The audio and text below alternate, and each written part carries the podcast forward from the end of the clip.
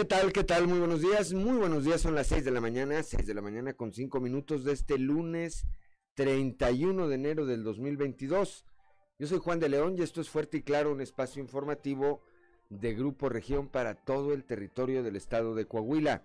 Y saludo como todas las mañanas a quienes nos acompañan a través de nuestras diferentes frecuencias en eh, todo, en todo Coahuila. Aquí para el sureste del estado a través de la señal de la 91.3 de FM, transmitiendo desde el corazón del centro histórico de la capital del estado. Para las regiones centro, centro desierto, carbonífera y cinco manantiales por la señal de la 91.1 de FM, transmitiendo desde Monclova, desde la capital del acero. Para la laguna de Coahuila y de Durango por la 103.5 de FM, transmitiendo desde Torreón, desde la Perla de la Laguna. Para el norte de Coahuila y el sur de Texas por la señal de la 97.9 de FM, transmitiendo desde el municipio de Piedras Negras. Y para Acuña, Jiménez y del Río, Texas, por la 91.5 de frecuencia modulada, transmitiendo precisamente desde Ciudad Acuña. Un saludo, por supuesto, también a quienes nos acompañan a través, a través de las diferentes páginas de Facebook de Grupo Región en las redes sociales. Hoy, como todos los días, hay mucha información y estos son los titulares. Para el director del Centro de Integración Juvenil de Torreón, Rafael Moragarza, el regreso presencial a las aulas será de gran importancia porque eh, los maestros tendrán la oportunidad de detectar y canalizar para su atención a jóvenes que hayan desarrollado o que tengan adicciones. En el marco de su primer aniversario como obispo de Saltillo, Monseñor Hilario González García hizo una plegaria para que se le otorgue, dijo, más sabiduría y prudencia y continuar con el camino diocesano que le fue conferido. Durante su homilía del día de ayer destacó el reto que ha supuesto estar al frente de la diócesis durante estos tiempos de pandemia.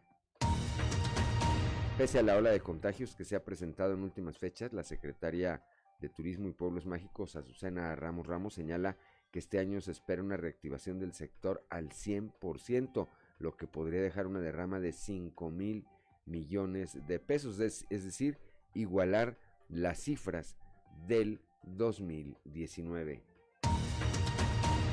una fuerte riña.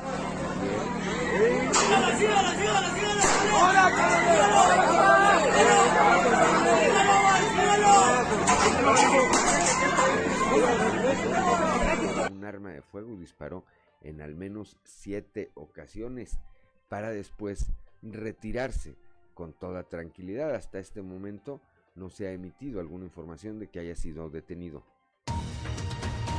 Nueva dirigencia estatal del PAN va a trabajar con la intención de recuperar los espacios y el terreno que han perdido en las últimas elecciones. Esto lo señala quien será secretario general de Acción Nacional en Coahuila, Gerardo Aguado.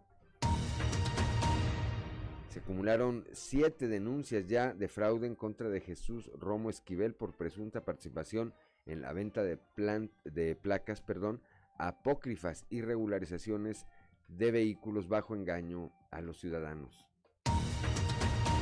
En el marco del arranque de eh, sus actividades en la Facultad de Administración y Contaduría de la Universidad Autónoma de Coahuila, en Piedras Negras, se realizó un homenaje al exalcalde Fernando Purón Johnston. El DIF Coahuila contribuye a impulsar la cultura de prevención de la violencia contra las mujeres a través del programa Masculinidad por la Paz, lo dio a conocer la eh, presidenta honoraria de esta institución, la señora Marcela Gorgón. Aquí en la capital del estado, el alcalde José María Fraustro, que por cierto ayer estuvo de cumpleaños, a través del eje Competimos para ganar el futuro, eh, dijo que se va a fortalecer el desarrollo económico, así como la recuperación en este rubro mediante una estrategia que está perfectamente planeada. Bueno, pues esta, esta y otra información hoy aquí en Fuerte y Claro. Comenzamos.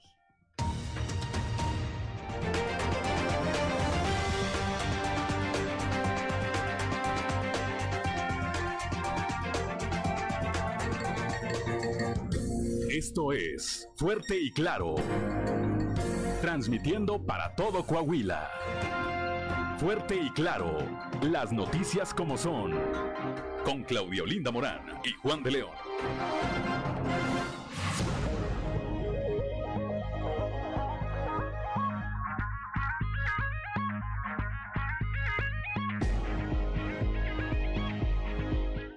Son las 6 de la mañana, 6 de la mañana con 11 minutos. Antes de ir con mi compañera Claudiolina Morán, como todas las mañanas, saludamos a don Joel Roberto Garza Padilla desde Ciudad Frontera. Ya se reporta con su frase de hoy. Dice, gracias a Dios es lunes, primer día de la semana y último día del mes, efectivamente, don Joel. Y la frase del día de hoy dice, la verdadera hermandad no requiere lazos de sangre. Y eso, pues, es también totalmente totalmente cierto. 6 de la mañana, 6 de la mañana con 12 minutos. Claudio Linda Morán. Muy buenos días, Juan. Muy buenos días a toda la audiencia que nos acompaña ya a esta hora de la mañana. La temperatura en Saltillo 8 grados, Monclova 9, Piedras Negras 13 grados, Torreón 9, General Cepeda 8, Arteaga, Arteaga 8 grados, Ciudad Acuña 12, Musquis 8, San Juan de Sabinas 9, San Buenaventura 9 grados también, Cuatro Ciénegas 10, Parras de la Fuente 9 grados y Ramos Arispe 8 grados. Pero si quiere conocer a detalle el pronóstico del tiempo para todo el estado de Coahuila, vamos con Angélica Acosta. El pronóstico del tiempo con Angélica Acosta.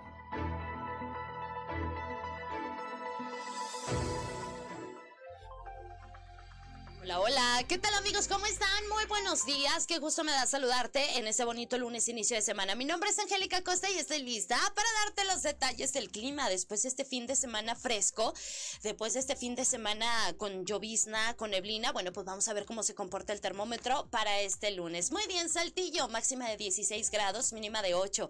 Durante el día vamos a tener solecito, va a estar agradable, sin embargo se va a sentir el airecito ligeramente fresco. Toma tus precauciones, por favor. Por la noche un cielo totalmente claro y la probabilidad de precipitación 0%. Eso es para Saltillo. Nos vamos hasta Monclova. Máxima de 25 grados, temperatura agradable para Monclova para este lunes, mínima de 10 durante el día. Vamos a tener un cielo totalmente claro, con solecito, va a estar agradable.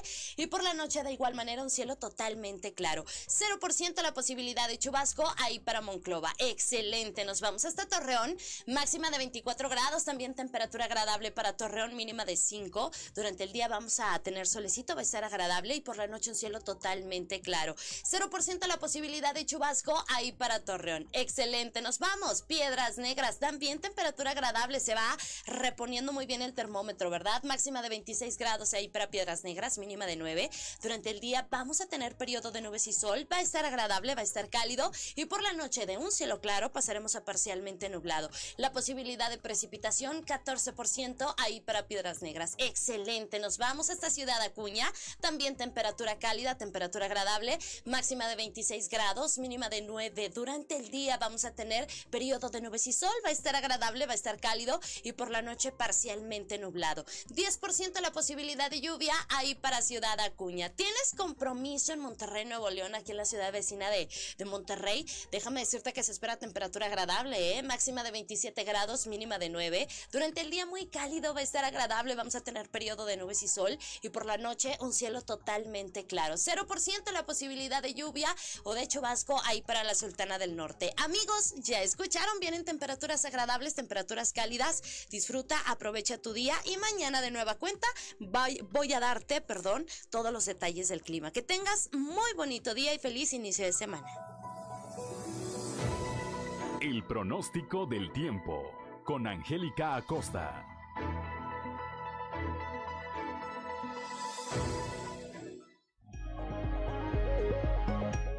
Ya son las 6 de la mañana, 6 de la mañana con 15 minutos. Vamos ahora con Ricardo Guzmán a las efemérides del día. 1, 2, 3 o'clock, 4 o'clock, rock. ¿Quiere conocer qué ocurrió un día como hoy? Estas son las efemérides con Ricardo Guzmán. Un día como hoy, pero de 1847, retornó a Saltillo el general norteamericano Zacharias Taylor, para preparar la defensa contra las fuerzas de Santa Ana, para lo cual construyó un fortín en las cercanías del Ojo de Agua. También en 1897 nació el cardiólogo mexicano Ignacio Chávez, fundador del Instituto Nacional de Cardiología. Y un día como hoy, pero del 2005, en México, encontraron 14 lápidas prehispánicas en el Templo Mayor, que datan del reinado de Moctezuma I.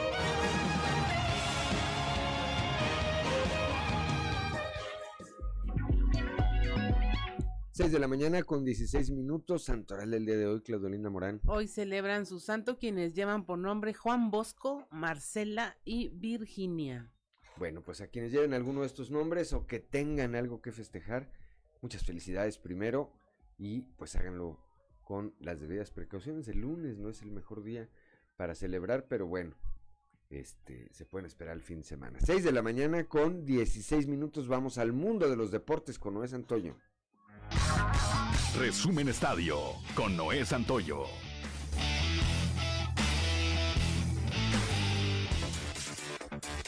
Un domingo histórico para los bengalíes de Cincinnati, ya que por primera vez en más de tres décadas lograron su boleto al Super Bowl, pero también lograron una auténtica proeza como visitantes. Y es que solamente cuatro equipos en la historia de la NFL han logrado lo que los de Ohio hicieron. Estaban abajo 21 a 3 en un momento de la primera mitad, luego de que los jefes anotaron en sus primeras tres posesiones. Los bengalíes se convirtieron apenas en el cuarto equipo en revertir una desventaja de 18 puntos jugando de en la postemporada. La marca general para franquicias que han ido perdiendo por 18 o más puntos jugando fuera de casa en playoff ahora es de 4 victorias y 163 derrotas. Sin lugar a dudas, una de las grandes figuras en esta victoria fue la de Joey Burrow, el quarterback de apenas segundo año que la temporada pasada sufrió una durísima lesión de rodilla y que ahora está por jugar su primer Super Bowl. Y en la conferencia nacional, los Rams de Los Ángeles en casa estarán buscando alcanzar el supertazón. Y es que los Rams, en un dramático partido, derrotaron a los 49 de San Francisco por marcador de 20 a 17, quitándose así una mala racha de seis partidos consecutivamente con los de la Bahía. Fue el juego más importante en la carrera de Stanford. El mariscal de campo llegó para esta temporada a Los Ángeles en un intercambio con Detroit y en ese duelo lo tuvo como protagonista.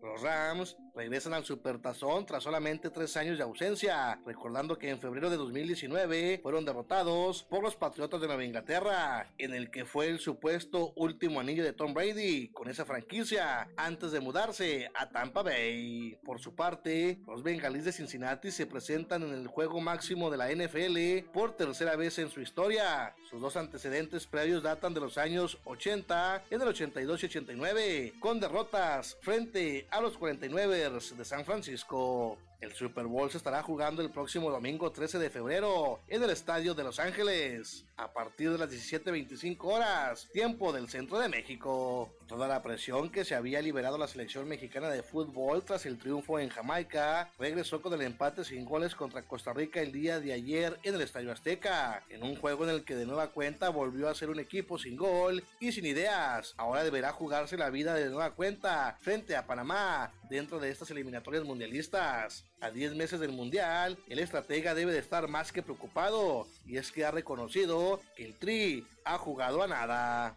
Será este próximo miércoles cuando México recibe a Panamá, equipo que con la victoria que obtuvo contra Jamaica le vuelve a pisar los talones y en ese juego estará en disputa el tercer y cuarto lugar de la eliminatoria. México consiguió su primera victoria dentro de la Serie del Caribe y de paso le quitaron el invicto a Colombia al derrotarlos una carrera por cero. El diestro Wilmer Ríos se mostró dominante en la loma de los disparos, pero fue apoyado por el veterano jardinero Félix Pérez, quien pegó un cuadrangular solitario para quedarse con este importante triunfo dentro del tercer día de actividades. El día de hoy el representativo mexicano se estará enfrentando a Puerto Rico y Colombia jugará ante el local República Dominicana. Dominicana.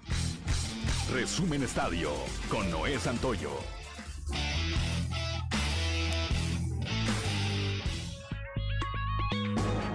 Ya son las 6 de la mañana, 6 de la mañana con 20 minutos. Estamos en Fuerte y Claro.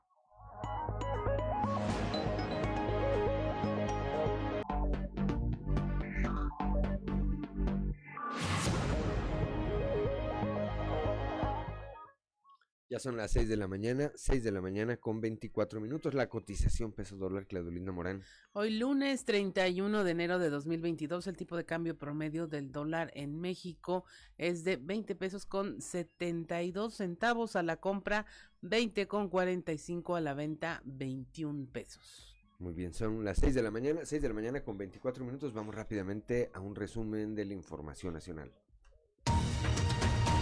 Bajan casos de COVID un 31%, van 77.1 millones de personas vacunadas. La Secretaría de Salud Federal informó que en dos semanas los contagios de COVID disminuyeron hasta este porcentaje, 31%. Asesinan a balazos a cuatro hombres y dos mujeres en Silao, Guanajuato. Esto ocurrió la tarde del sábado. La masacre se registró en Silao, en donde las autoridades encontraron heridas de bala y envolturas de plástico con leyendas alusivas a un grupo delictivo.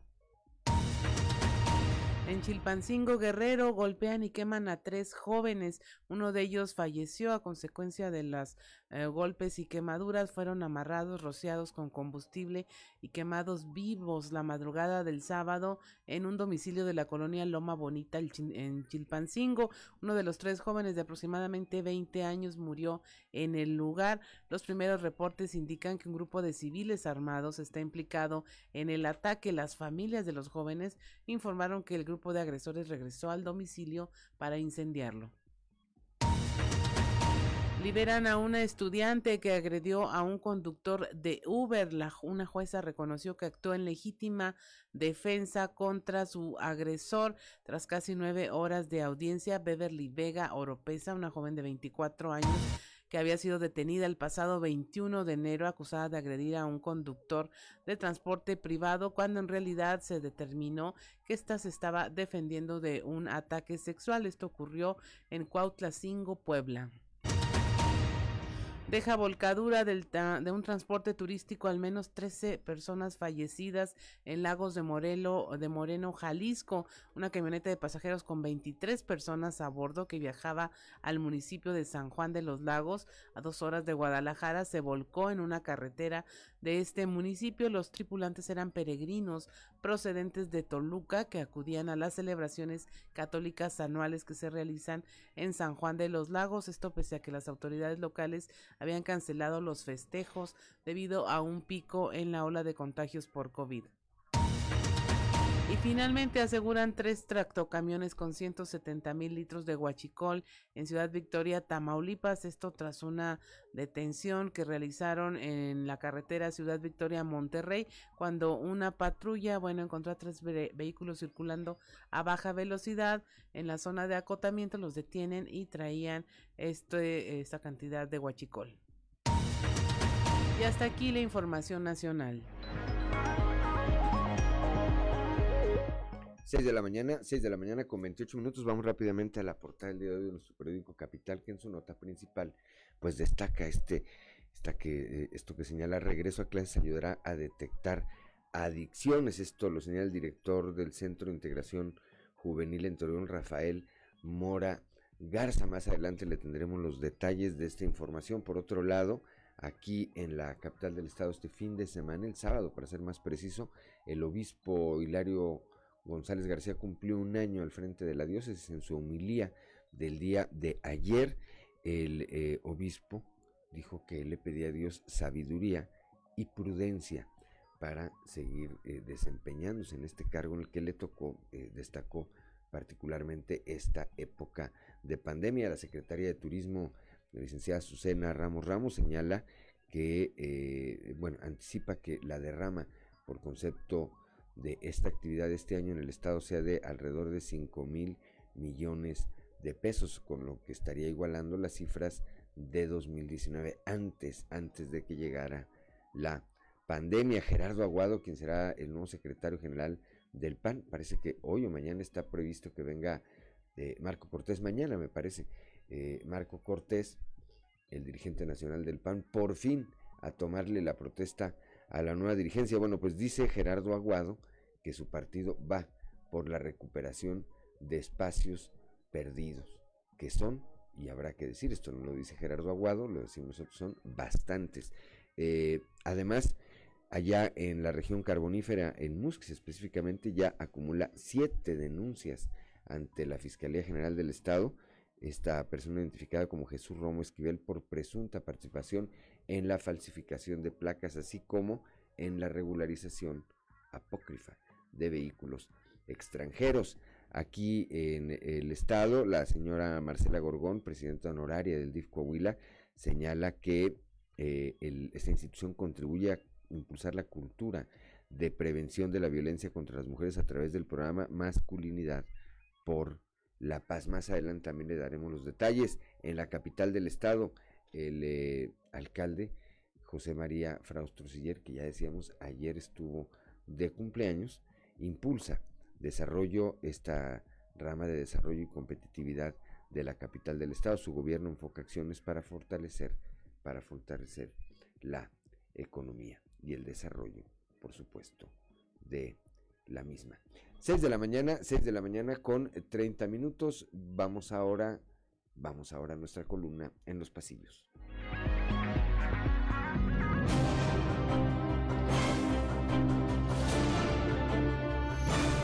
Y en el cartón de hoy, despedida, que nos muestra el dirigente nacional de Morena, Mario Delgado, quien va corriendo mientras le están aventando huevos y carga consigo un enorme dedo. Y Mario está diciendo, compañeros, favorecer en las encuestas se refiere al favor del presidente. De aniversarios en la diócesis de Saltillo, que el fin de semana celebró el primer año de la llegada de Monseñor Hilario González García, en relevo del hoy emérito don Raúl Vera López.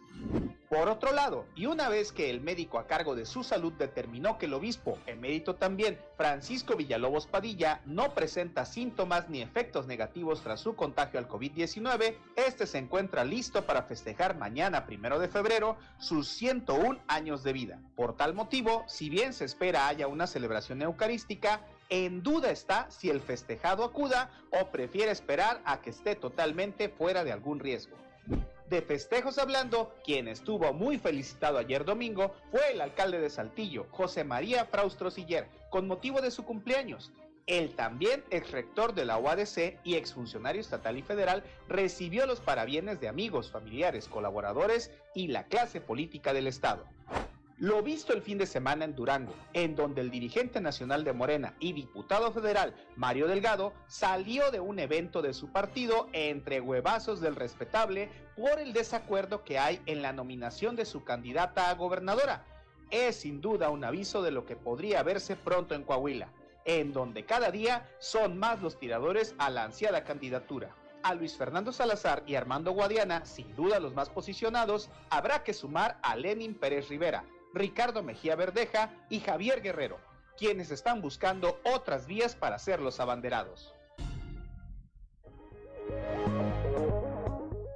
Son las 6 de la mañana, 6 de la mañana con 33 minutos. Vamos rápidamente a un panorama informativo por el estado. Comenzamos allá en la región lagunera con Víctor Barrón. Contribuirá el regreso presencial a las clases para detectar a estudiantes con adicciones. Víctor Barrón tiene información. Muy buenos días. Muy buenos días amigos de Fuerte y Claro en temas de la comarca lagunera para el director del Centro de Integración Juvenil de Torreón, Rafael Mora Garza. Durante el regreso presencial a las aulas será de gran importancia el papel que también desarrollan los maestros, esto en términos de detección y canalización de jóvenes con problemas de adicciones. Vamos a escuchar parte de lo que Mora Garza nos platicó. Porque eh, notamos la disminución tan importante que, hemos tenido en pacientes tienen que ver con, estas edades y, estas referencias que hacen los, docentes. El que no hayan tenido la oportunidad de, estar con sus alumnos, de ver cómo andan, de detectar si están teniendo alguna señal de alerta, pues en este año y medio, casi dos años, no, no han tenido esa oportunidad y, y los, los jóvenes no, no están siendo canalizados. Desafortunadamente, los papás luego son los últimos en darse cuenta. Y, y, te digo, esto nos lo está confirmando. que cómo, cómo luego vamos a tener, ahora que ya están regresando a clases presenciales y todo, pues bueno, esa labor del, de los maestros que es tan, tan importante. Esto es todo en la información. Desde La Laguna reportó Víctor Barrón. Un saludo a todo Coahuila. Gracias a nuestro compañero Víctor Barrón allá desde la región lagunera cuando son las 6 de la mañana con 35 minutos. Claudia Olinda Morán. Allá en la región carbonífera se acumulan denuncias en contra de presunto culpable por venta de placas falsas. Nuestro compañero Moisés Santiago nos tiene la información. Muy buenos días Juan y Claudia y a todo nuestro amable auditorio que nos escucha en todo Coahuila. En la información que tenemos para el día de hoy, suma siete denuncias en su contra presunto culpable de venta de placas apócrifas. Así lo da a conocer el delegado de la Fiscalía, Ulises Ramírez Guillén. En el caso de, esta persona de nombre Jesús, de ya como lo he comentado anteriormente, esta, son siete casos que se tienen, este, tres de los cuales ya están completamente concluidos se espera que se acumulen los mismos para poder generar una sola imputación para el mes de febrero.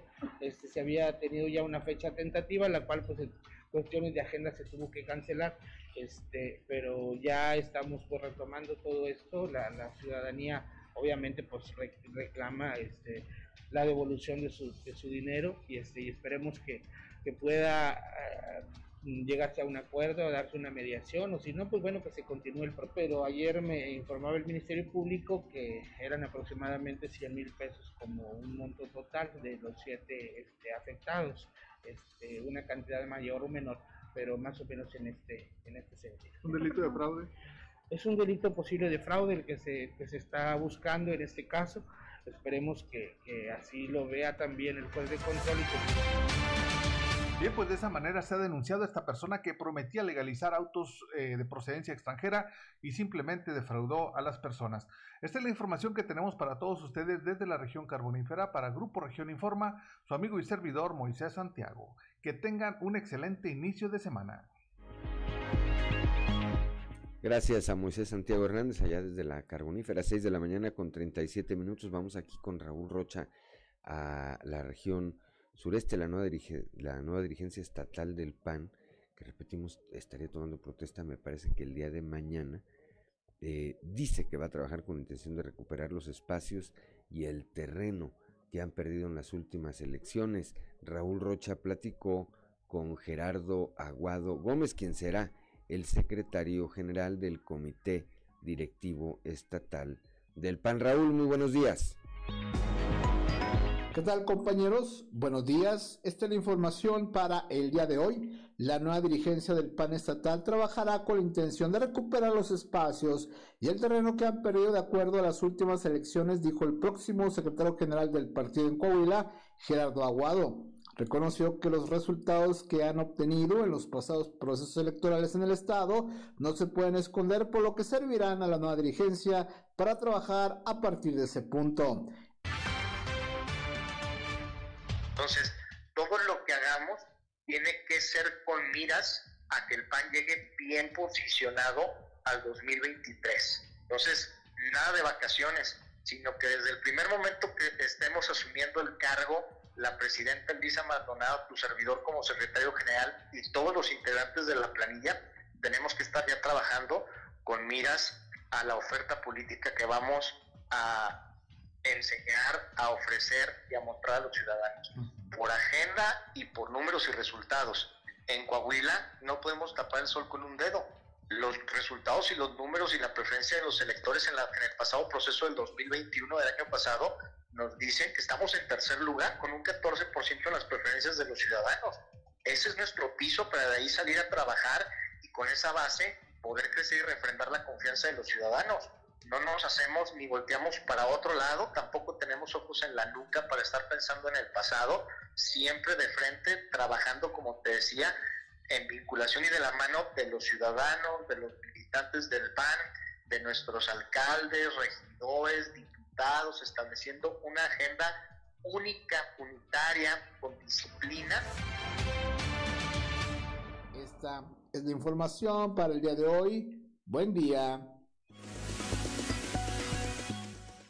Ya son las 6 de la mañana, 6 de la mañana con 39 minutos. Repito, el entiendo que hoy está aquí el dirigente nacional del PRD eh, y estaría mañana, mañana, el dirigente nacional del PAN, Marco Cortés, que entre algunas otras actividades, entre algunas otras actividades, estaría precisamente eh, tomando la protesta a la nueva dirigencia nacional del Partido Acción Nacional que encabezan Elisa Maldonado como presidenta y Gerardo El Quillo Aguado como secretario general. Son las 6 de la mañana, 6 de la mañana con 40 minutos. Estamos en Fuerte y Claro.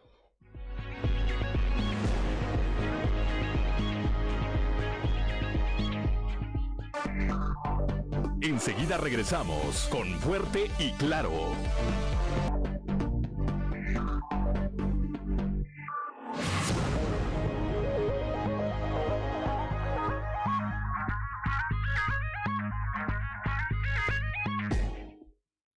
Ya son las 6 de la mañana, 6 de la mañana con 44 minutos el sábado eh, 29. El obispo de la diócesis de Saltillo, Monseñor Hilario González García, cumplió un año de haber llegado al frente de esta responsabilidad. Eh, el día de ayer, durante su homilía, pues dijo que él pedía sabiduría y prudencia. Leslie Delgado, Leslie Delgado, como todos los domingos, estuvo ahí. Platíquenos, Leslie, muy buenos días. Hola, ¿qué tal? Muy buen día, Lick. Te saludo con gusto. Nuestro escuchas y quien nos sigue a través de redes sociales. Efectivamente, pues durante este fin de semana, el obispo de Saltillo, Monseñor Hilario González, pues festejó este primer aniversario eh, como eh, pues jerarca de la diócesis de Saltillo, como obispo. Y pues bueno, él mencionó precisamente que pide sabiduría, que pide prudencia y pues bueno, eh, cuestionándolo respecto a lo más difícil que ha enfrentado durante este primer año, pues él mencionó que es pues haber llegado a una diócesis primero pues tan grande, segundo pues con esta situación de la pandemia, porque recordemos que eh, la diócesis de Saltillo siempre se ha caracterizado por ser pues muy cercana y muy próxima a la feligresía y debido a esto pues no se han concretado algunos proyectos pues que tiene dentro de este plan diocesano y vamos a escuchar lo que nos dijo al respecto. Muy contento, muy agradecido, muy bendecido por Dios. Este es algo que he recibido mucho en este año. Es el año, pues obviamente, de conocer, de familiarizarme, de insertarme en esta familia, como les decía en la homilía, y que lo, lo he recibido con ese cariño sobrenatural que lo, identifico con Dios. Gracias. Son tres retos, el anunciar el Evangelio, ¿verdad? De manera propositiva, humilde, creativa, de acuerdo a los, este, pues, las tecnologías, las circunstancias que estamos viviendo. El reto es seguir celebrando la fe, ¿verdad? Con, con mayor impacto en esta vida. Y obviamente el, el reto de del compromiso de la vida, para que seamos congruentes entre lo que predicamos, lo que celebramos y lo que vivimos. Este, acuérdense que ese, ese pasaje de la Biblia donde Salomón, Dios le pide, le dice, ¿qué quieres, verdad? Como rey, ahora que vas a gobernar este pueblo. Y este, le dice, quiero sabiduría de corazón, ¿verdad? Y la lectura que utilicé Jeremías, si no mal recuerdo, para mi inicio de ministerio aquí ustedes y mi ordenación de obispo fue pues este que el, eh, Dios nos va a proveer de pastores que guíen al pueblo con sabiduría y prudencia. Entonces yo le, yo le pido eso a Dios, ¿verdad? La sabiduría y la prudencia. Son las 6 de la mañana, 6 de la mañana con 47 minutos. Bueno, eso es lo que tiene que ver con el, eh, este primer año del obispo Hilario González García al frente de la diócesis de Saltillo. Por otro lado, Leslie, el día de mañana, primero de febrero, Monseñor eh, Francisco Villalobos Padilla, obispo emérito de Saltillo, estará cumpliendo 101 años. Entiendo que el último reporte eh, que daba, el último reporte informativo que daba la diócesis de Saltillo era que eh, el obispo Villalobos estaba pues prácticamente recuperado y sin ningún efecto por el COVID-19. Efectivamente, pues la diócesis de la diócesis de Saltillo, perdón, nos ha mantenido al tanto eh, día con día. Bueno, desde que eh, resultó positivo eh, Monseñor Francisco Villalobos, mencionaron el sábado y, durante ayer también el Padre Plácido que tenían planeado una misa especial para este día. Sin embargo, pues bueno, los familiares tomaron la decisión de que posiblemente se lleva a cabo este fin de semana, precisamente ya cuando reciba pues la alta por parte del médico y también el obispo eh, monseñor Hilario González mencionó que está siendo atendido pues obviamente por, por médicos especialistas que están al pendiente día con día eh, de su salud, de vigilar eh, su oxigenación sobre todo y bueno mencionaron que pues es asintomático afortunadamente, sin embargo pues está bajo una constante vigilancia médica y pues bueno, si el día de mañana pues cumple 101 años, estaremos pues muy al pendiente de lo que eh, diga la diócesis de Saltillo con respecto a su salud y sobre todo eh, pues los festejos que van a realizar. Así, perdón, así es, así es, Leslie. Bueno, pues estaremos atentos a ver qué ocurre, qué ocurre con respecto a este tema. Por lo pronto, gracias, gracias como siempre, eh, Leslie, muy buenos días. Gracias, excelente día para todos, Lick, y al pendiente de la información. Gracias. Son las 6 de la mañana, 6 de la mañana con 49 minutos. Y ahora les vamos a presentar lo que ocurrió en Musquis, allá, en el municipio de Musquis, el día de ayer, allá eh, en eh, la unidad deportiva que está ubicada en Palau. Bueno, pues eh, durante la final de una liga de béisbol se dio otro porque no es el primer, otro este, eh, pleito, otra trifulca. La diferencia fue que en esta ocasión una persona identificada como el Chato Bosques sacó un arma de fuego ahí en, las gradas donde estaba el público y comenzó a disparar. Se habla de que disparó en al menos siete ocasiones. Afortunadamente no eh, hirió a nadie, sí causó pues ahí el terror entre quienes se encontraban cerca que bajaron rápidamente las gradas, comenzaron a alejarse de él, del eh, lugar en el que se daban estas detonaciones y después, repito, esta persona identificada como el Chato Bosques sale corriendo, pero corriendo no, no corriendo así, como si lo venían persiguiendo, no, salió corriendo como si fuera, como si anduviera trotando en la Alameda, se subió a su vehículo, se subió a su vehículo.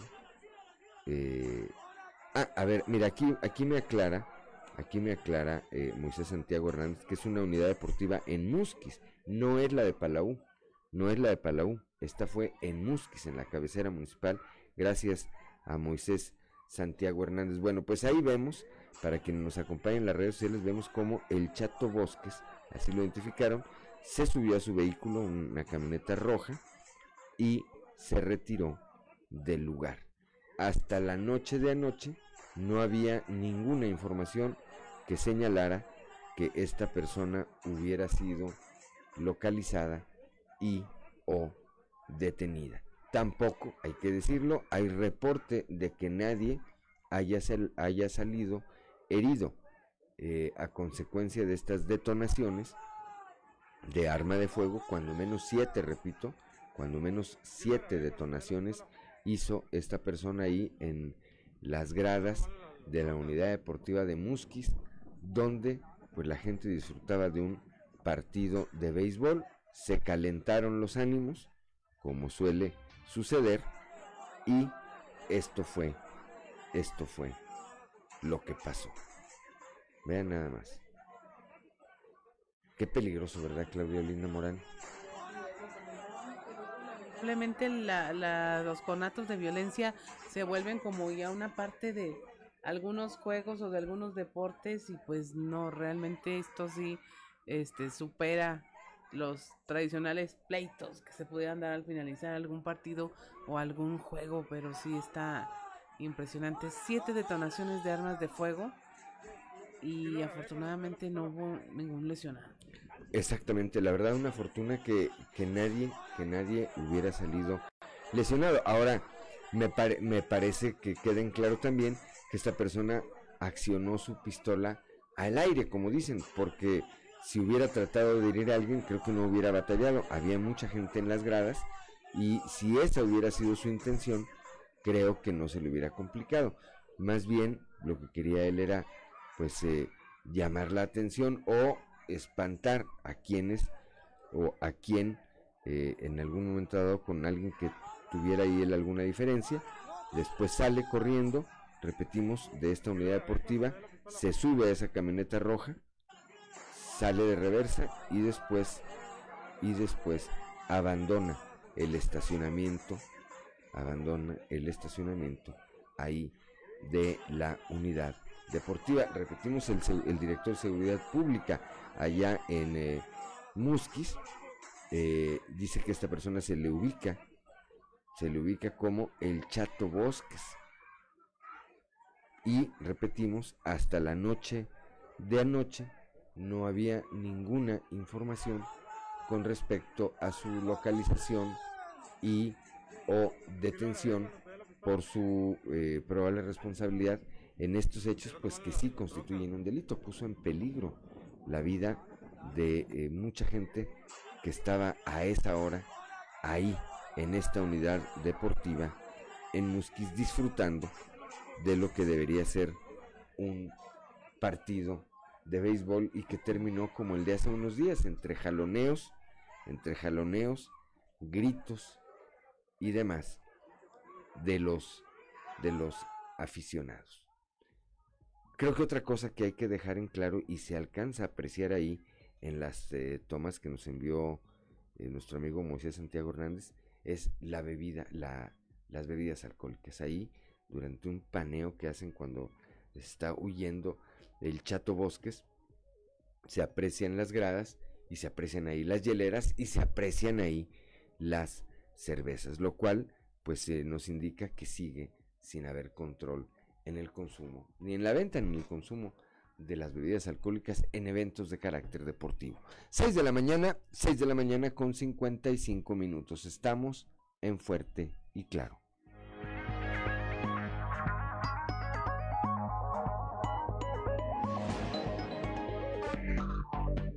Enseguida regresamos con Fuerte y Claro.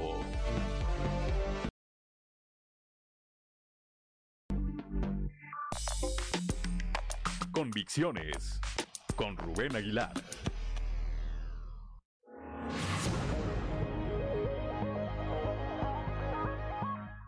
Ya son las 6 de la mañana, 6 de la mañana con 59 minutos y como todos los lunes ya está en la línea telefónica y se lo aprecio mucho a nuestro amigo Rubén Aguilar Valenzuela. Rubén, muy buenos días.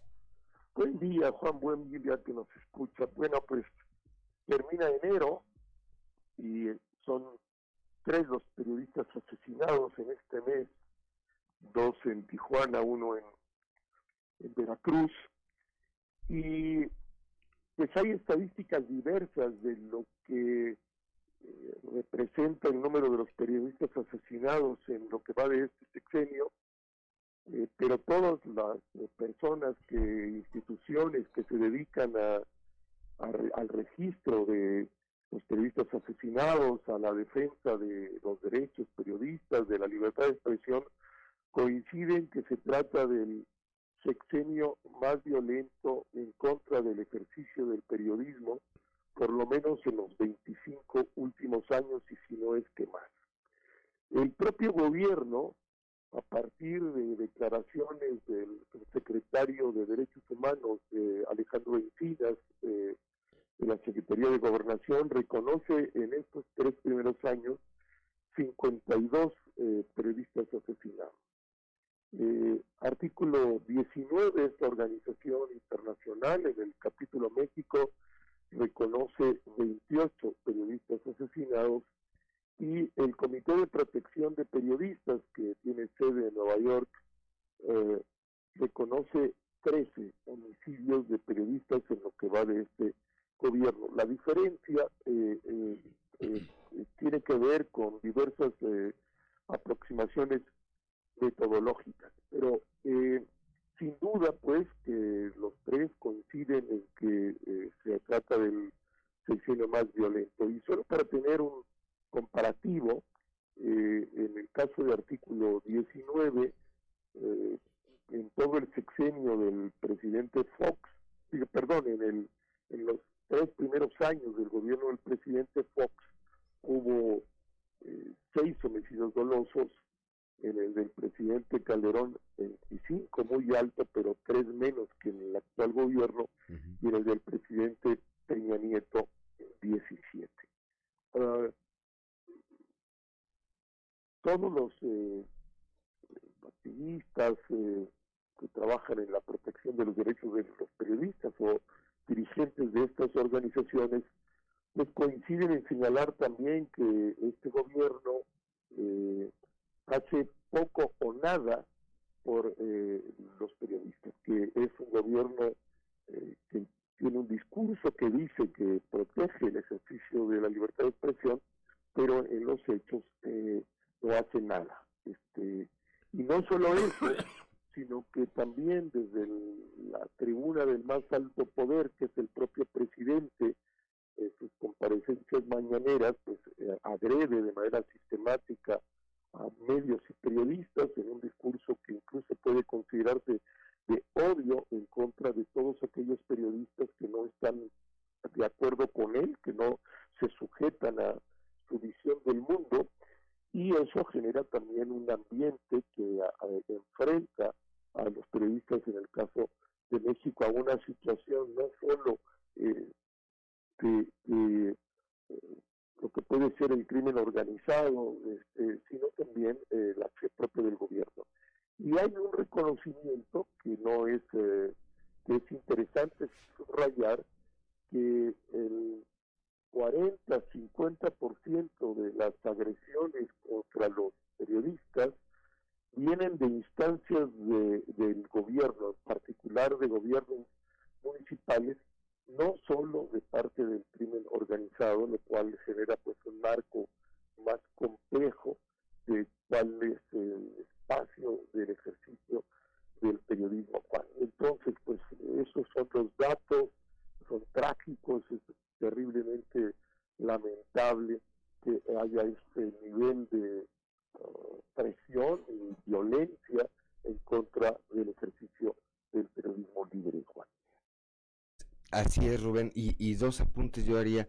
Eh, por una parte, eh, evidentemente hay una diferencia en las estadísticas, tanto en las que da Alejandro Encinas, las de artículo 19 y las de esta otra institución que ya mencionabas tú, pero creo que lo, lo que es inaceptable es que, o, la cuestión aquí es que no deberíamos estar hablando ni siquiera de cifras de un ejercicio eh, que, eh, como el periodístico que hoy, pues está considerado de altísimo riesgo en, nuestro país.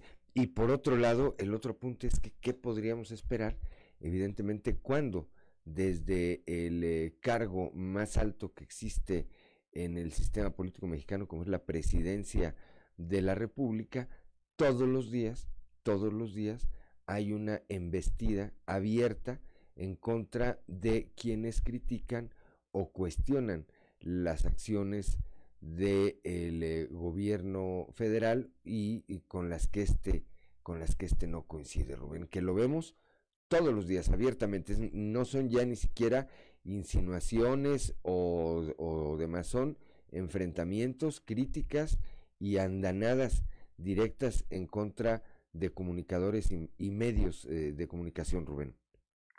Así es, Juan, y, como tú dices, pues ahí está, no es si uno piensa le gusta o no, si ahí están las declaraciones del presidente, ahí están grabadas todas las mañanas, en la medida que pasan los meses, no, no se atempera, sino que crece el nivel de agresión del presidente contra periodistas y medios, ya organismos internacionales pues han eh, hecho eh, señalamientos de esta actitud del presidente que violenta el ejercicio de la libertad de expresión. Él dice que no, que él es en el uso de su propio derecho a la libertad de expresar sus ideas.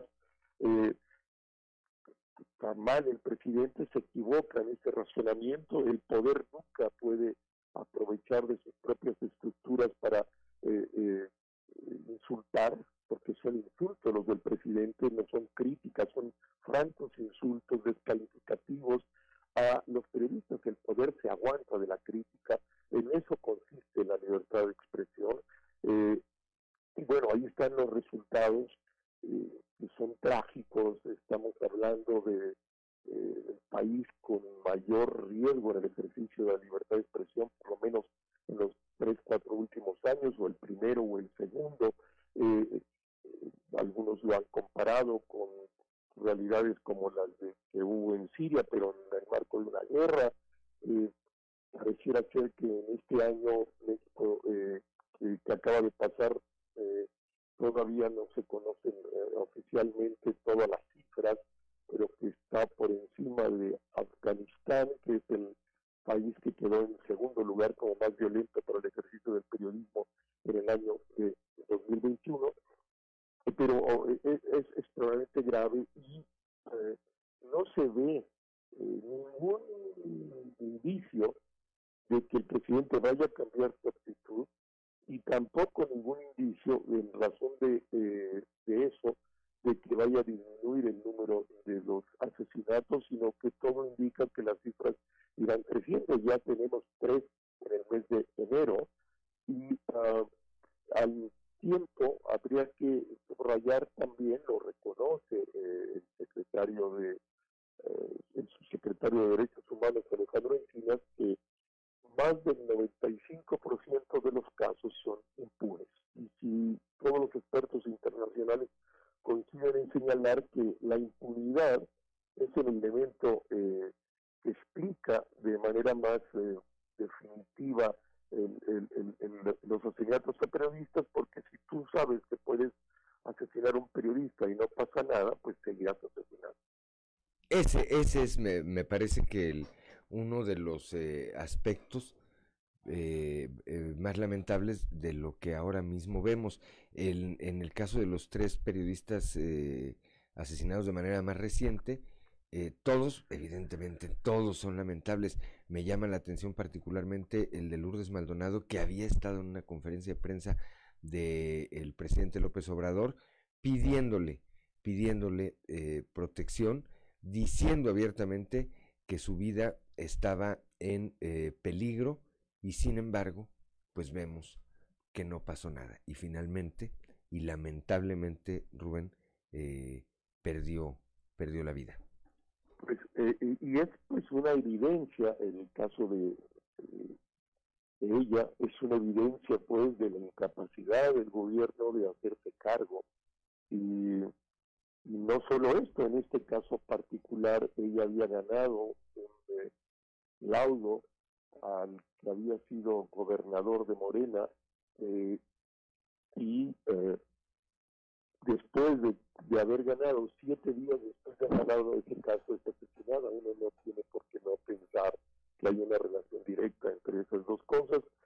No se supone que hay una investigación. Uno podría tener muchas dudas de la calidad de esa investigación cuando se sabe pues que más del 95% de los asesinatos a periodistas y periodistas son impunes, eh, Juan, pues ahí está, este es el horizonte para el ejercicio de esta profesión eh, fundamental, eh, eh, patrimonio común fundamental para el ejercicio de una vida democrática como la que decimos que tenemos en este país, pero pues es evidente que hay una falla sustantiva. Sí, que en los hechos, en los hechos está ocurriendo algo totalmente diferente.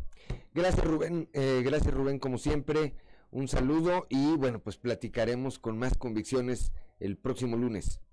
Así es, Juan, y buen día a ti, buen día a quien nos escucha, buen día. Igualmente, gracias a nuestro amigo Rubén Aguilar Valenzuela cuando son las 7 de la mañana, 7 de la mañana con 11 minutos. Terrible, Claudio Linda Morán, lo que está pasando. Eh, evidentemente nadie está culpando al presidente de estas eh, de esta situación, pero sí de enrarecer el clima, repito, con esos señalamientos que hace directos, esos pleitos que ha agarrado ya de manera directa en contra de periodistas que no hacen más que pues eh, ejercer su derecho a la libertad de expresión y la otra es aprovechar aprovechar lo que está de alguna manera ocurriendo. Traigo esto en un minuto, traigo esto a, a colación porque este último escándalo en el que se vio inmiscuido el hijo del presidente, con esa super residencia en los Estados Unidos, pues evidentemente que nadie entró a la casa, al cine, a los cuartos, al comedor, ahí no entró un periodista.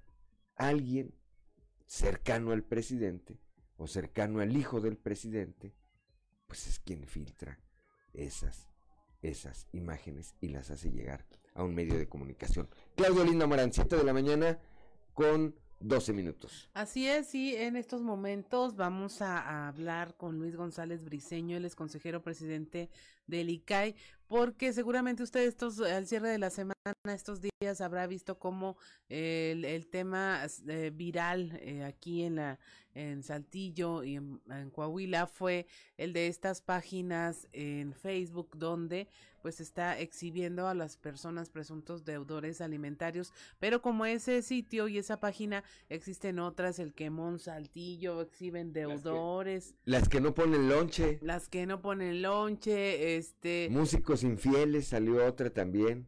Sí, páginas en donde se está exhibiendo a las personas y es un tema de datos personales que quisiéramos tocar con el consejero presidente del Instituto Coahuilense de Acceso a la Información y Protección de Datos Personales porque eh, podría incurrirse en algún tema de eh, los intereses de otras personas. Entonces, para que nos platique y nos aclare qué sí se puede, qué no se puede en materia de información publicar de esta manera. Buenos días, consejero presidente Luis González Briceño. Claudia, muy buenos días, Juan. Eh, como siempre, un placer poder compartir el micrófono con ustedes en esta mañana y bueno, agradeciendo antes que todo, bueno, pues la amabilidad de poder compartir algunos temas que ya lo menciona Claudia muy atinadamente es un tema estrictamente de protección de datos personales, el que desafortunadamente, pues bueno, se está dando en las redes sociales a través de estos portales. Eh, resulta eh, importante destacar que cualquier información que haga a una persona identificable y que le cause un perjuicio en su imagen, bueno, será, eh, independientemente de la situación, pues un, un, ataque a sus datos personales. ¿Qué puede hacer, buenos días, eh, eh, consejero presidente, qué puede hacer un ciudadano? Es decir, a ver, vamos a, a, a, ponerle nombre. Si fuera el caso de Juan de León, que a mí me subieran en alguno de estos grupos, al margen de que estuviera yo incurriendo o no en el tema, pero vamos a suponer incluso que no fuera así, que dijera, oye, yo pues sí entrego mi pensión, o ni siquiera tendría obligación de entregar pensión si fuera el caso, pero ya ahí aparezco, aparece mi imagen y aparece mi nombre. ¿Qué puede hacer un ciudadano ante esa situación, eh, eh, consejero?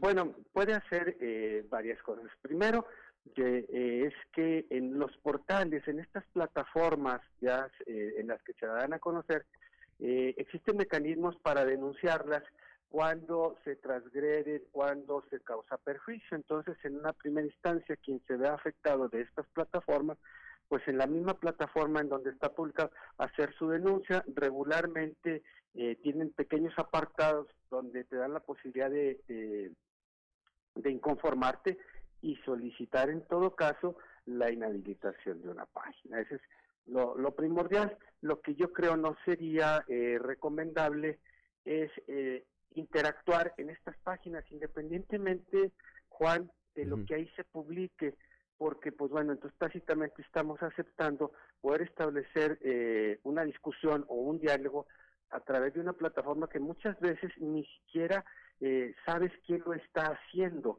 o por qué lo está haciendo, o aún habiendo motivos, no es el medio para solucionar el conflicto que en definitiva puede existir. Pero digamos que tú no optas por esa vía dices tú, bueno, no tengo por qué recurrir a la plataforma, si precisamente la plataforma está haciendo o me están eh, agraviando en esta plataforma, pues lo que menos puedo hacer es recurrir a la misma, lo cual también es correcto, y en todo caso lo que habrá que hacer es emprender las acciones legales, sea en materia penal o en materia civil. En materia, eh, en materia penal, recordemos que existe una policía cibernética en donde los hechos pueden ser configurados de alguna figura directiva o bien que la autoridad también nos eh, establezca pues que no se configura ninguna, pero lo importante es hacer el conocimiento de la autoridad. La otra, ese es a través de una denuncia penal, te digo, recordemos que pues no solamente se cometen este tipo de situaciones, sino hay delitos, hay delitos de pornografía infantil, hay delitos de plagio, infinidad, un, un número importante de delitos que se cometen eh, ahora con las tecnologías de la comunicación que se están desarrollando, no solamente derivadas de la pandemia, sino de ya algún tiempo. Otra medida, Juan, que también pueden hacer es en materia civil, si tenemos identificada a la persona que nos causó el agravio, bueno, podemos solicitar la reparación del daño a través de una acción de naturaleza civil que nos permita, en una primera instancia, pues bueno, que ya no se susciten estas conductas fundadas o infundadas. Eso ya se verá en el procedimiento, fundado o infundado no, que se incumpla con una obligación, pero también habrá que ser muy precisos. Quien tiene una obligación legal de cualquier naturaleza debe de cumplirla.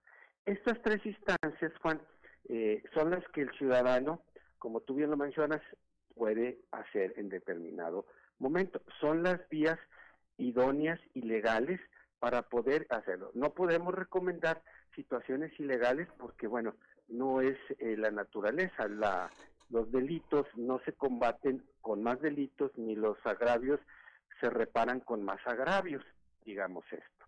Entonces, eh, habrá que en una primera instancia, reitero, ir a la plataforma y denunciarla formalmente, no, no como una vía de comunicación, sino simplemente determinada publicación me causa un perjuicio, te solicito como administrador de esta página, de, de su creación, porque si bien recordamos, Juan, por ahí ha habido algunas situaciones en que se cancelan las políticas que tienen estas plataformas, es que cancelan cuentas, porque pues por un mal uso.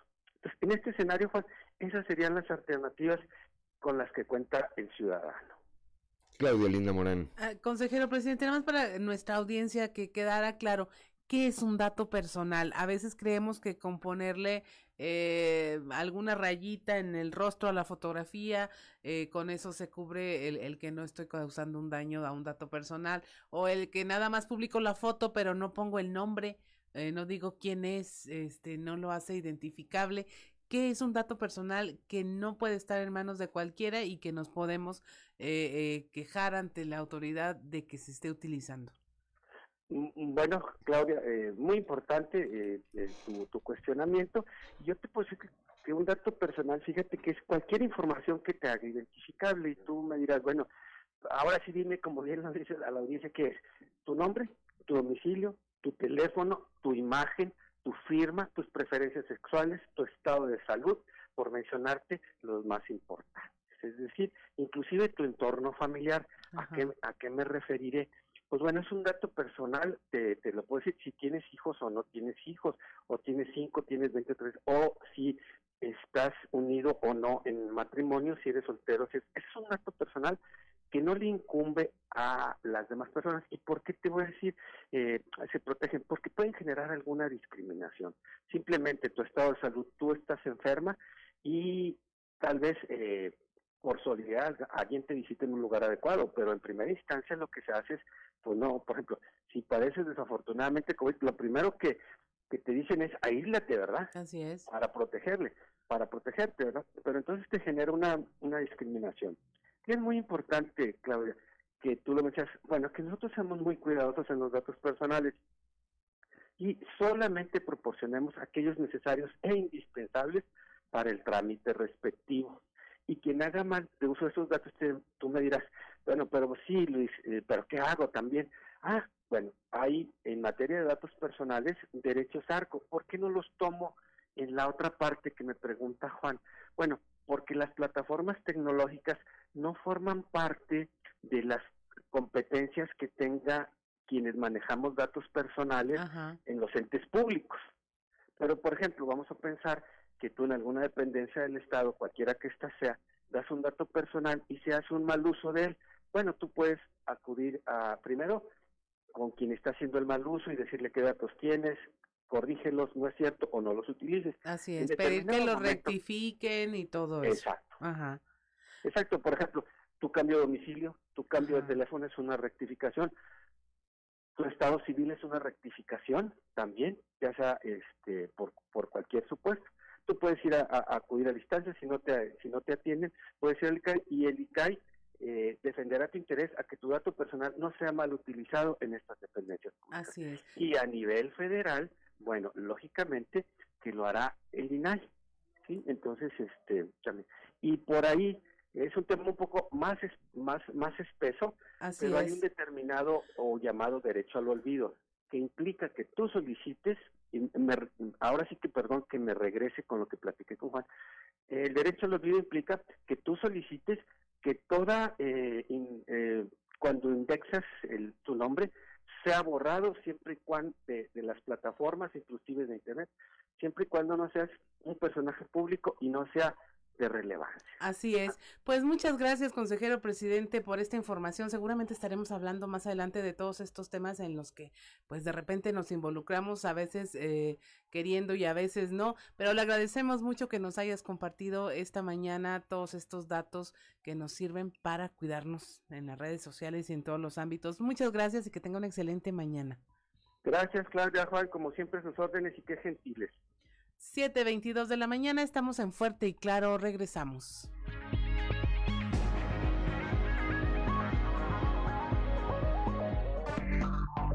Enseguida regresamos con Fuerte y Claro.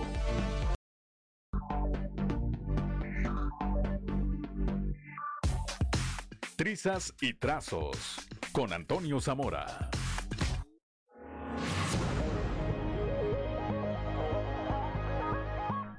Son las 7 de la mañana, 7 de la mañana con 28 minutos, que no se le haga tarde. Está mucho mejor el clima ahora aquí en la capital del estado y en general en el estado son eh, mejores temperaturas.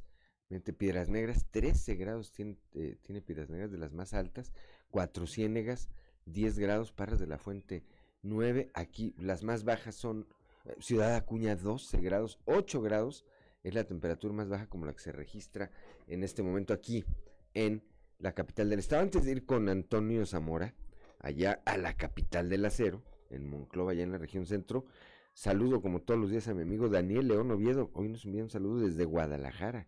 Allá anda, trabajando desde muy temprano, también igual que nosotros. Un saludo, mi estimado Daniel. Y ahora sí, como todos los días, desde Monclovita la Bella, Toño Zamora, muy buenos días. Nos escuchan a esta hora y, y el jueves el jueves, Juan, con relación, a la temperatura, pues va, va a bajar otra vez de nuevo cuenta un nuevo frente frío, así que pues todavía no, no hay que guardar eh, pues, las chamarras y ese tipo de cosas porque seguimos en seguimos en invierno. Pero además en, en el ambiente político ya hace calor, Toño. No, en sí, en el ambiente político sí hace calor definitivamente. Yo creo que hay que ir a algún partido político o pasar por ahí cuando menos a ver si te, le llega uno tantito calorcito.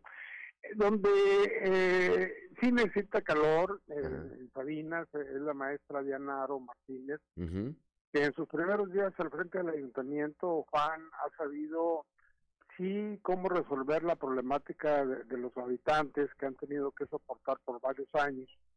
Y, por ejemplo, poco a poco la recolección de, basura se normaliza. Y es que le dejaron dos camiones recolectores medio jalando, pero la presidenta municipal no se queja, no, no, no, no hace siquiera mofa de la situación que le dejaran Luego tiene una bronca tremenda con el tiradero municipal, donde algunos empresarios de por allá de, Sabinas pues ganan mucho dinero al rentar esos terrenos en 5 millones de pesos. Luego, Aro Martínez, para resolver algunas de las carencias que tienen ahí eh, Sabinas, implementó Juan un ambicioso programa de Vamos por los Baches, que de acuerdo al último censo eh, son como cuatro mil en diferentes puntos de la ciudad, por lo que bueno, tendrá tiempo suficiente para, para tapar estos, estos baches. Sabemos, sabemos también que, que lo más seguro es que hoy o, o mañana más tardar anunciará una obra que empezó a gestionar, a gestionar después de su triunfo electoral. Se trata algo así como un parque lineal eh, o paseo eh, público sobre la antigua estación del ferrocarril que beneficiará a los habitantes de la población y que también servirá como algo turístico no de, de esta población. La maestra Diana Aro tampoco se queja, Juan, de lo poco o nada que le dejaron. Y es que fíjate, la administración que se fue dejó deuda, dejó desabasto de agua potable, falta servicios públicos, tienen varias, por no decir muchas demandas laborales que tiene que entrarle al quite por ahí la maestra, multas por falta de pago al IN, impuestos, etcétera, etcétera, etcétera, mejor. Pues creo que está haciendo, creo que está haciendo parte de lo que corresponde a quien busca un cargo de elección popular, Toño, y llega a hacerse cargo una administración. Eso de, de, de todo el tiempo estarle echando la culpa al de atrás, me parece que como lo vemos todos los mexicanos en el ámbito federal, pues ya nos tiene, ya nos tiene cansados. Dices, bueno, pues y entonces para qué te postulabas? O entonces para qué llegaste? Sí, en eso tiene razón Juan, pero aquí lo, lo interesante es que la maestra no se queja, o sea, es decir, con lo que tengo, con lo poco que me dejaron, con eso trabajo y con eso estoy trabajando. Entonces yo creo que eh, es, hay que ver que, que está haciendo lo posible, porque lo imposible no se puede hacer, pero está haciendo lo posible porque funcione la administración municipal. Pues esperemos, esperemos, esperemos que así sea. Toño, vamos a estar atentos a ver cómo va eh, desenvol- desenvolviéndose cada una de estas administraciones. Hay que recordar que tomaron la gran mayoría, en algunos casos hay reelecciones, pero la gran mayoría tomaron eh, protesta apenas el pasado primero de enero, es decir, están llegando el día de hoy as- al término de su primer mes al frente de un gobierno que llegan y una cosa es lo que les dicen y otra cosa es la que se encuentra, Antonio. Así es. Juan, y, y para terminar, en el Consejo Estatal del PAN solamente se conectaron 60 de 85 consejeros este, para aprobarle la, el segundo semestre financiero a Chuy de León. Sesen- 60 de 85, Juan. Bueno, pues ahí está, creo que ahí está más o menos eh, muy clara cuál, cuál es la cuál es la popularidad, cuáles son los alcances del todavía dirigente estatal hasta el día de mañana. Me parece que mañana toma protesta ya Elisa Maldonado y Gerardo Aguado como Viene nuevos Santiago Krill, por cierto. Santiago Krill, va, va Saltillo, Santiago Krill. Marco Cortés. Marco Hoy está aquí. Jesús Zambrano, dirigente nacional Sí, del. PRD. Está acá Así con eh, Maritelma Guajardo. Te digo, en los en el ambiente político esto ya Está está, calientito. calientito, Toño. Así es. Gracias, Toño, como siempre. Hasta mañana, Juan. Platicaremos el día de mañana, son las 7 de la mañana con 34 minutos. Vamos rápidamente ahora con Pedro Fuentes y la otra versión.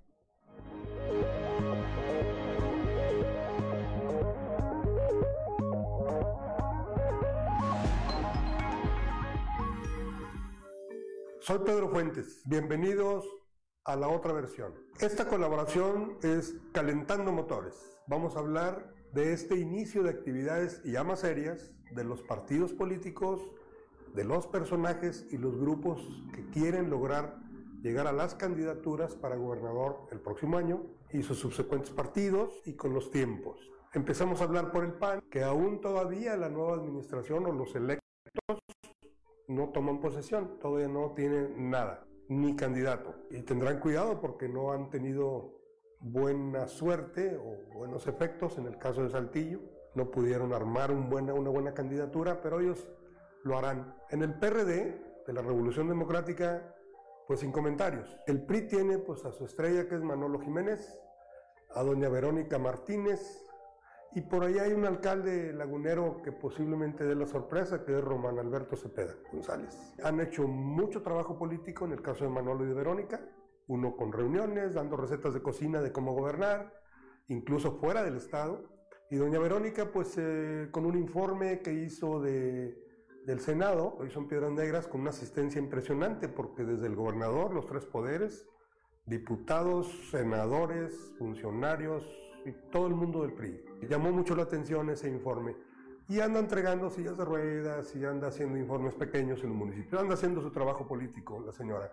Y en Morena, pues la lista ya se hizo más larga. Guadiana, que desde siempre ha manifestado su posibilidad. Luis Fernando, que con sorpresa salió bien en alguna encuesta que vimos por ahí. Y la sorpresa, pues ha sido Ricardo Mejía Verdeja, subsecretario de Seguridad Nacional, que ha ido avanzando a paso lento, pero seguro, y todavía sin hablar de, campaña política. Él está apoyando a municipios y a ciertos grupos en tema de seguridad. Están otras personas, eh, mujeres, ellas muy capaces las dos, la alcaldesa de Musquis, Tania Flores, muy activa, una empresaria y con muy buenas relaciones. Y la diputada local, Lisbeto Gazón, que ha sido la sorpresa.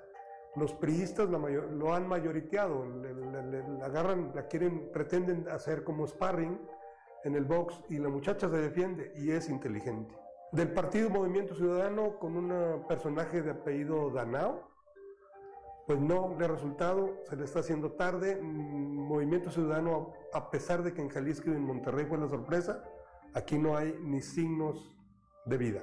Pero hay algo que hay que considerar, que en abril va a haber la revocación de mandato que, que ha convocado el presidente de México, y ahí creemos y consideramos que van a cambiar todas las circunstancias. Ya lo veremos. Los invito a leer la columna completa en Capital Coahuila y en las redes digitales de Grupo Región. Gracias.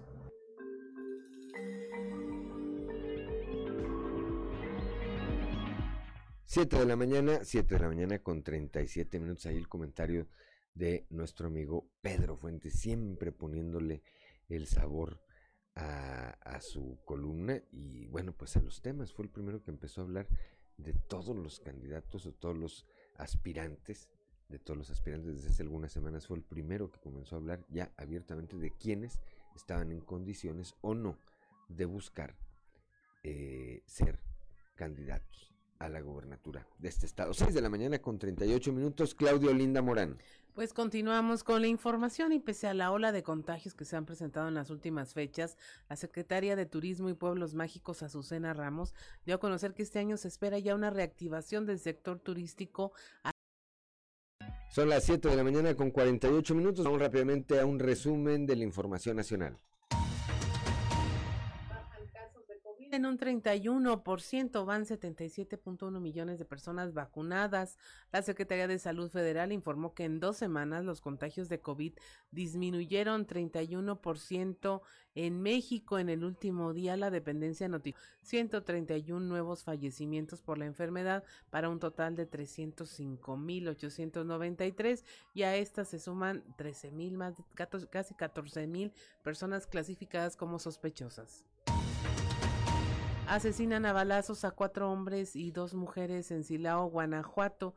Esta, eh, bueno, los cuerpos presentaban heridas de bala y, y, estaban en envolturas de plástico con leyendas alusivas a un grupo delictivo. Las personas fallecidas eran cuatro hombres de 48, 24, 45 y 55 años, así como dos mujeres de 73 y 34 años de edad.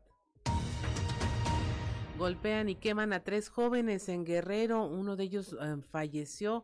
Estos fueron golpeados, amarrados, rociados con combustible y quemados vivos la madrugada del sábado en un domicilio de Chilpancingo Guerrero. Uno de los tres jóvenes de aproximadamente 20 años de edad murió en el lugar por los golpes y quemaduras. Los primeros reportes indican que un grupo de civiles armados está implicado en el ataque, aunque hasta el momento las autoridades no han dado mayores detalles. La familia de los jóvenes informaron que en el grupo de agresores, que este grupo de agresores regresó al domicilio para incendiarlo.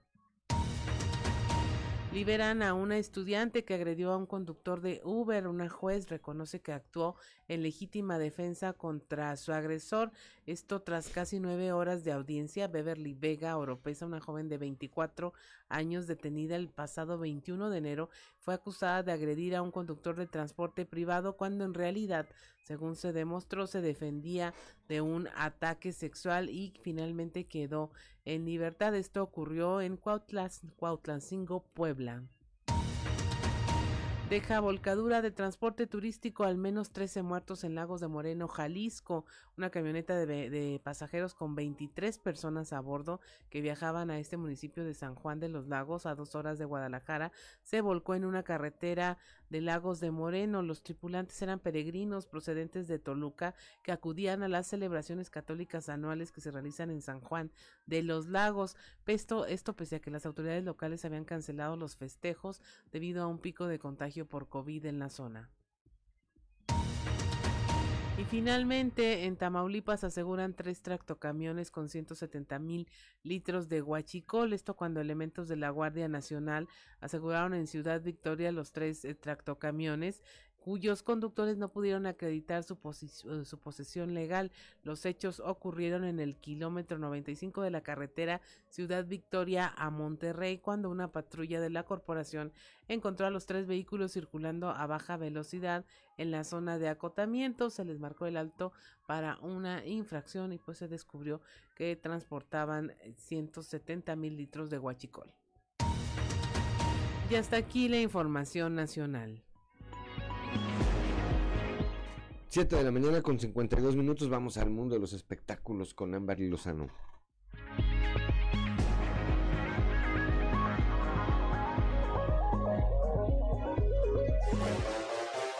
El show de los famosos con Amberly Lozano. Alicia Machado revela que se compró con el premio de la Casa de los Famosos. Alicia Machado fue la gran vencedora del reality de Telemundo, La Casa de los Famosos, y se llevó el premio 250 mil dólares. Ahora la actriz y modelo finalmente reveló que se compró con el dinero. En una entrevista al Rojo Vivo, Alicia afirmó que le compró una casa a su madre y además unos pares de zapatos de moda.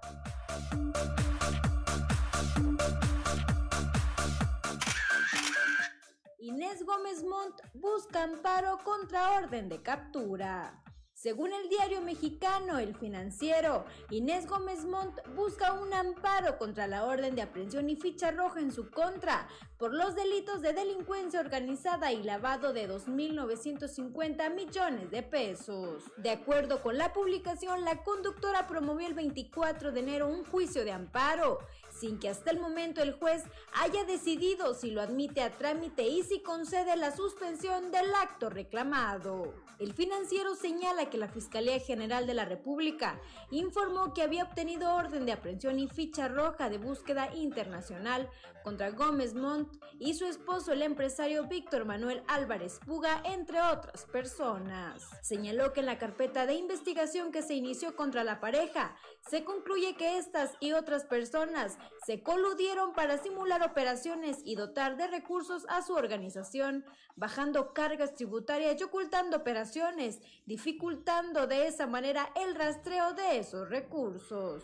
Hasta ahora el monto del quebranto es por más de 2.950 millones de pesos que obtuvieron mediante contratos ilegales que obtuvieron con una dependencia del gobierno federal.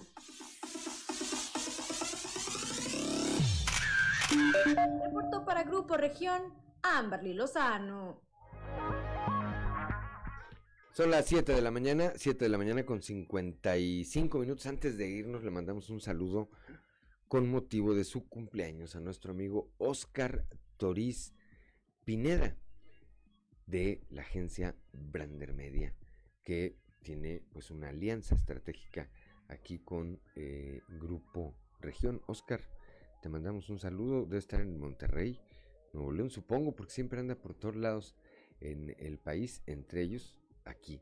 En Saltillo, Oscar, te mandamos un saludo. Nuestros deseos de que cumplas muchísimos, muchísimos años más y que hoy, a pesar de que sea lunes, pues te festeje bien tu familia, tus seres queridos. Una felicitación. 7 de la mañana con 55 minutos.